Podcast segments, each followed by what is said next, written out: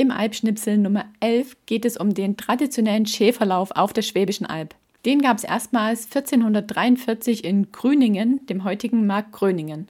Damals hat man diesen Schäfertag genutzt, um alle Angelegenheiten vor dem Schäfergericht zu behandeln. 1651 wurde dann das jährliche Zunfttreffen erlassen und 1723 hat man festgestellt, dass es einfach viel zu weit ist für die Schäfer aus ganz Württemberg zu einem Treffen zusammenzukommen und darum hat man dann die Treffen aufgeteilt und ab 1723 gab es dann auch Schäferläufe in Bad Urach, in Wildberg und in Heidenheim.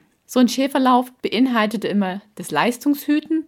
Da wurden fünf bis sieben Schäfer ausgelost, also da durften gar nicht alle mitmachen, die wollten, sondern es wurde eben ausgelost und veranstaltet wurde das vom Landesschafzuchtverband Baden-Württemberg. Die Schäfer, die dann ausgelost wurden, die bekamen vom jeweils ortsansässigen Stadtschäfer 250 bis 300 Schafe zur Verfügung gestellt und mussten die mit ihren eigenen Hunden hüten, durch gewisse Hindernisse treiben und ja, einfach zeigen, dass sie ein guter Schäfer sind. Am darauffolgenden Tag gab es dann gemeinsamen Gottesdienst und einen Festumzug, wo dann die Schäfergruppen mitlaufen, Fanfarenzüge und andere historische Gruppen. Auf den eigentlichen Schäferlauf, also diesen Festumzug, folgten dann Schauvorführungen, also Schauhüten und Wettkämpfe. Und bei diesen Wettkämpfen war ein Highlight zum Beispiel der Barfußlauf über das Stoppelfeld von jungen Schäferinnen und Schäfern, beziehungsweise von Lehrlingen oder Töchtern von Schäfern. Also jungen, ledigen Mädels und Jungs, die was mit der Schäferei zu tun hatten.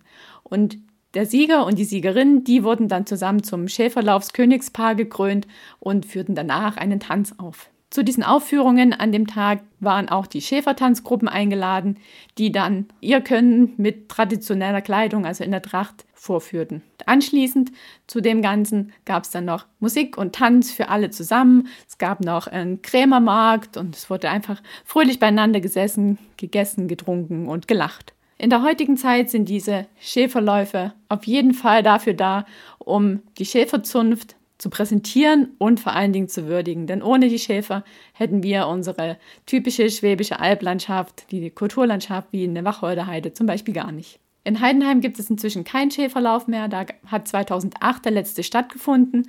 Als Ersatz gibt es jetzt eine Schäferwoche, die alle zwei Jahre stattfindet.